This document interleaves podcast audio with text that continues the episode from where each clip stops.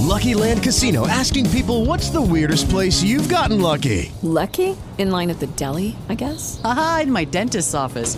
More than once, actually. Do I have to say? Yes, you do. In the car before my kids' PTA meeting. Really? Yes. Excuse me, what's the weirdest place you've gotten lucky? I never win and tell. Well, there you have it. You can get lucky anywhere playing at LuckyLandSlots.com. Play for free right now. Are you feeling lucky? No purchase necessary. Void where prohibited by law. 18 plus. Terms and conditions apply. See website for details. Hello, it is Ryan, and I was on a flight the other day playing one of my favorite social spin slot games on ChumbaCasino.com. I looked over the person sitting next to me, and you know what they were doing? They were also playing Chumba Casino. Coincidence? I think not. Everybody's loving having fun with it. Chumba Casino is home to hundreds of casino-style games that you can play for free anytime, anywhere even at 30,000 feet. So sign up now at ChumbaCasino.com to claim your free welcome bonus. That's ChumbaCasino.com and live the Chumba life. No purchase necessary. VGW. Void were prohibited by law. See terms and conditions. 18 plus.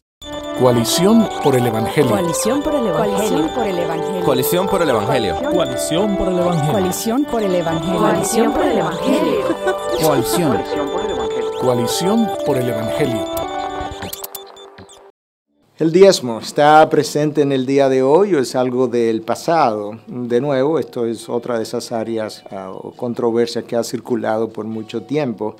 Lo interesante, uh, como escuché a un predicador decir, es que todavía no he oído a nadie que esté en contra del diezmo que haya querido dar el 11 o el 12%. Siempre estamos en contra de algo, pero pensando siempre en poder dar mucho menos. Eh, quizá a manera de ilustración esa, esa introducción, pero la realidad es lo siguiente. Eh, Dios estableció un sistema tributario en el Antiguo Testamento uh, que se conoció como el diezmo. El diezmo no era simplemente destinado para las cosas que a veces pensamos limitada exclusivamente a la iglesia, sino que había un 10% para los levitas que no tenían manutención, no tenían salario, no tenían ingreso. Había un 10% que era dedicado al templo propiamente dicho, su mantenimiento y todo lo demás.